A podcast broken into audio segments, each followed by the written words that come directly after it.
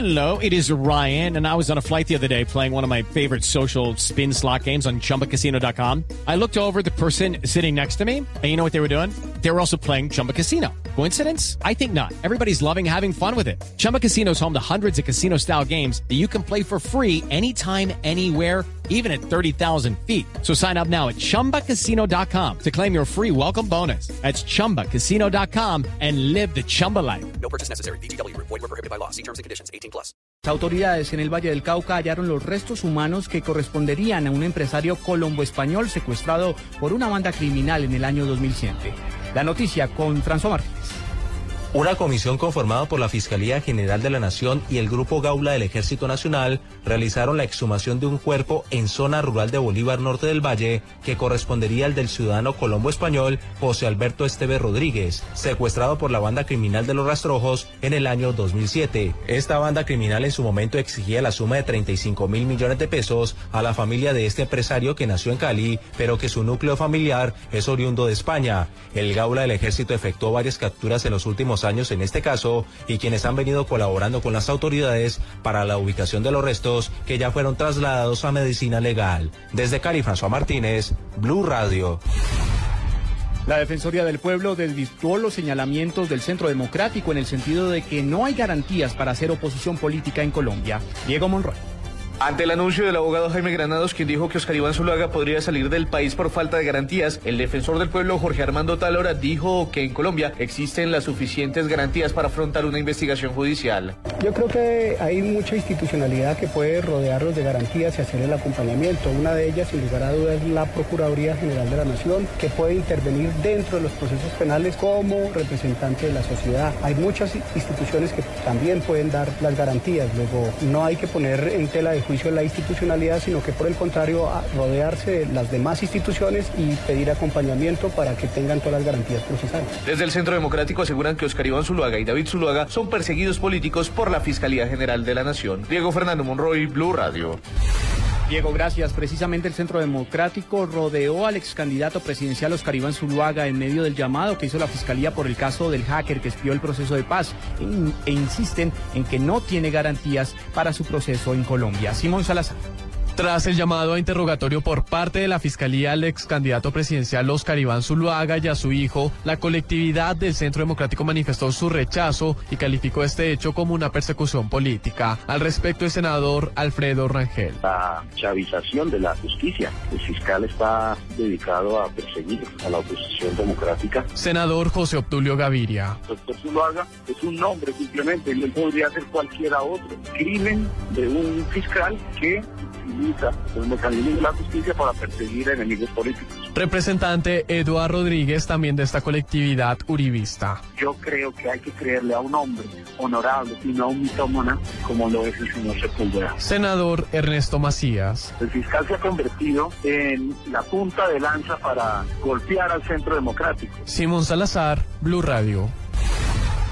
Dos de la tarde, 35 minutos. Ante los magistrados de la Corte Suprema, el exgobernador de Antioquia, Luis Alfredo Ramos, negó haber recibido aportes de alias El Tuzo Sierra. Nos amplía la información Rocío Franco.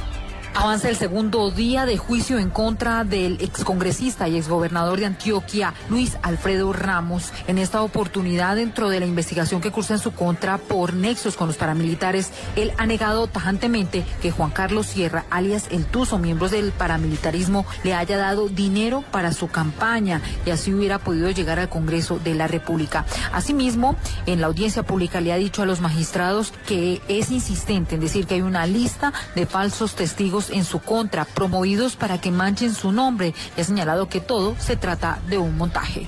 Rocío Franco, Blue Radio. Para el próximo 25 de febrero quedó fijada la imputación de cargos para los implicados en el caso del Fondo Premium, con el que se estafaron a cerca de 1.200 personas a través de la comisionista Interbolsa. Carlos Alberto González. Así es, pues los cerebros del desfalco del eh, fondo premium derivado del eh, descalabro de Interbolsa fueron llamados por la Fiscalía a imputación de cargos. Entre otros eh, se encuentran Tomás Jaramillo, Eri Anderson y Juan Carlos Ortiz. El paro afectó estas diligencias, según lo que dijo el fiscal Eduardo Montales. En el mes de febrero, creo el 25 de febrero, está fijada la fecha de audiencia de imputación para 10 directivos en el caso del fondo premium.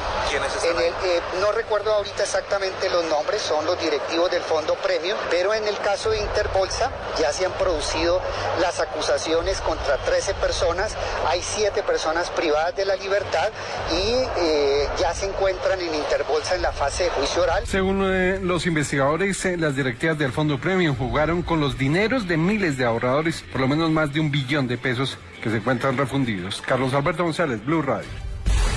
El Centro de Recursos para el Análisis de Conflictos señaló que tácitamente el cese al fuego unilateral de las FARC ha llevado a la disminución de las operaciones militares en su contra, derivando así en un virtual cese al fuego bilateral.